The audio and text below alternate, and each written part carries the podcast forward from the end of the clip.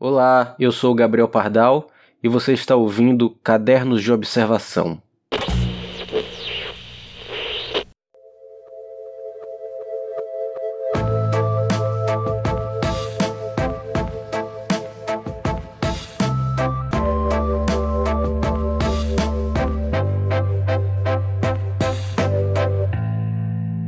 Depois de ter feito dois episódios que conectavam ideias atuais com pensamentos de dois grandes artistas, o primeiro foi o, Beethoven, né? o segundo foi o Van Gogh, eu fiquei me perguntando o que falar depois.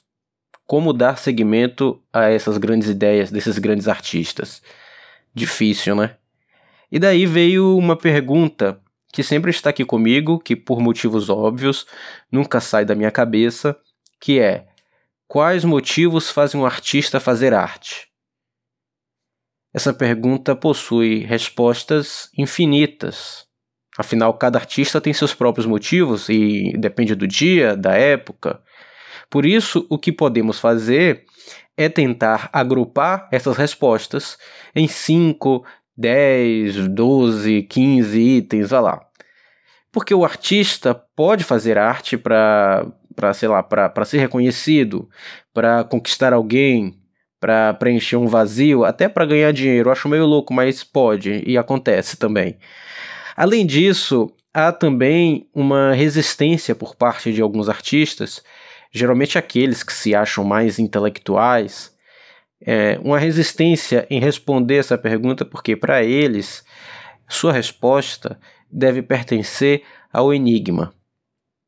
Óbvio, né? Eu sou um artista e essa busca para entender os motivos pelos quais os artistas fazem suas artes é óbvio que também é, faz parte da minha formação desde novo, buscando é, em biografias ou entrevistas é, essas respostas para poder entender um pouco mais meu processo, inclusive é, é, entender as minhas razões. É, é uma pergunta e uma obsessão que eu tinha por essas respostas e essa pergunta pra, como uma formação mesmo, uma formação pessoal e profissional. Então, uma coisa que eu tenho há muitos anos são cadernos com citações de artistas falando sobre seus processos, seus trabalhos e, claro, há muitas tentativas de explicar os motivos que os levam ou levaram a fazer determinadas obras. São cadernos que estou sempre abrindo para ler uma coisa ou outra e que serve como pesquisa ou para me inspirar, me fazer refletir, direcionar alguma ideia, etc. E se passo os olhos nessas anotações, desses cadernos, é, em busca de entender os motivos que levam os artistas a fazerem arte, o resumo que posso tirar é que um artista faz arte com tudo o que ele ou ela é suas alegrias, suas tristezas, suas vitórias e suas derrotas. Muitas vezes o artista é colocado como que a parte da sociedade, como se seu modo de vida e de enxergar as coisas não fossem compatíveis com a rotina maçante e a mesmice do dia a dia. Esse artista consegue ver o que a maioria das pessoas não vê e assim expressar outras observações do que é ser humano e estar vivo. Muitas artes que consumi ao longo do tempo é, me ajudaram, ou até diria mais, criaram quem eu sou. Eu tiro essas conclusões de uma frase do Bob Dylan que tenho anotado em um desses cadernos. Ele diz assim: Life is not about finding yourself, nor finding anything. Life is about creating yourself. Então a vida não é sobre se encontrar. A vida é sobre criar a si mesmo. E o próprio Dylan se inventou e reinventou diversas vezes e com suas obras ajudou muita gente a se inventar. baby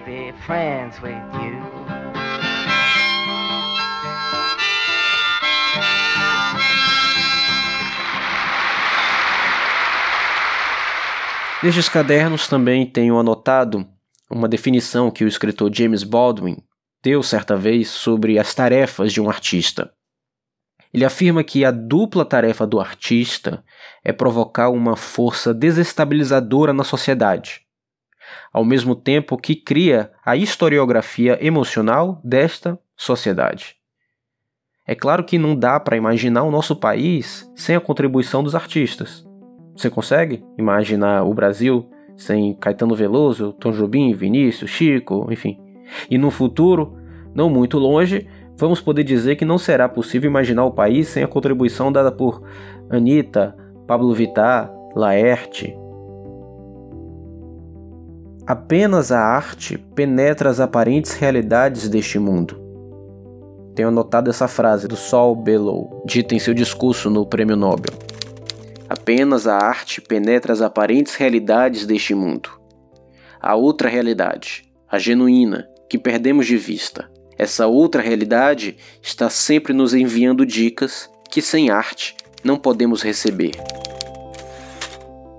Essa frase se junta com outra, agora da escritora Olivia Lang.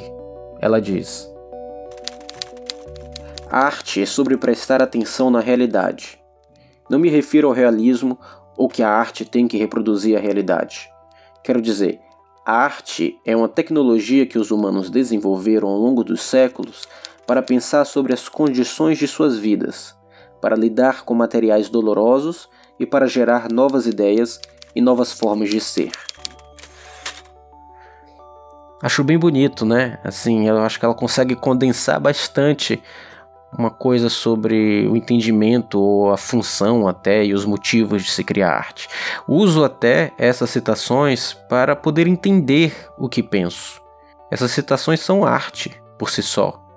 Elas produzem faíscas de ideias. Um parágrafo como esse pode salvar uma tarde nublada de sábado. Gosto muito de uma coisa que o dramaturgo Domingos Oliveira disse em uma entrevista. O jornalista lhe perguntou: Domingos, o que é arte? E ele deu uma resposta gigante, tão completa quanto variada, aplicando a arte em diferentes situações. Para começo de conversa, ele responde que a arte é indispensável para a sobrevivência da espécie. Um mendigo canta uma música na calada da noite. Um bandido dança um tango. Multidões lotam, ou lotavam, os cinemas. Toda semana, novos livros são lançados, o que nos faz perguntar: quem afinal lê tudo isso? Em determinado momento da sua resposta, Domingos diz: Se um amigo seu quer morrer, morrer mesmo, toque para ele uma música de Mozart, ou mostre um quadro de Renoir, um bom filme, ou até mesmo simplesmente conte a ele uma história de um livro. Se o seu amigo não ficar alegre, desista. Ele já está morto. Então, consumir arte é estar vivo.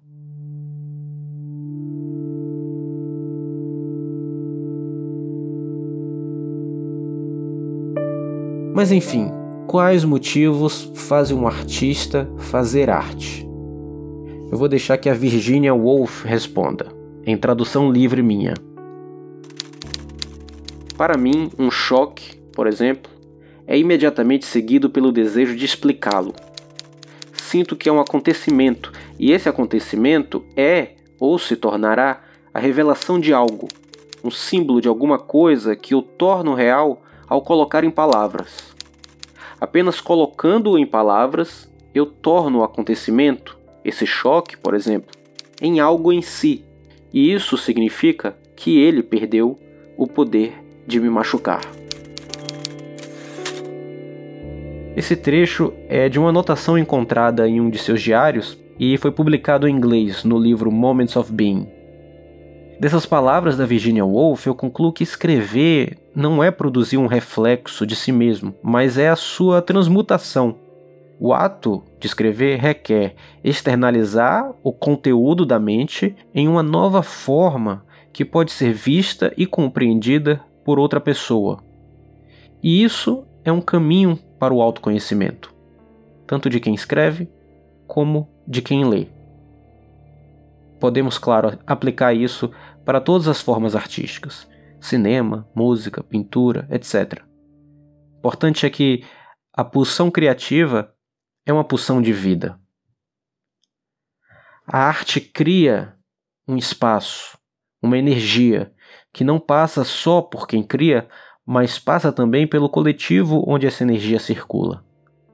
Então, criar arte é uma forma de dar sentido, mesmo que seja efêmero, que não preencha tudo ou que não abarque tudo, mas neste momento de construção de sentido, ela acaba tornando a vida bem mais interessante.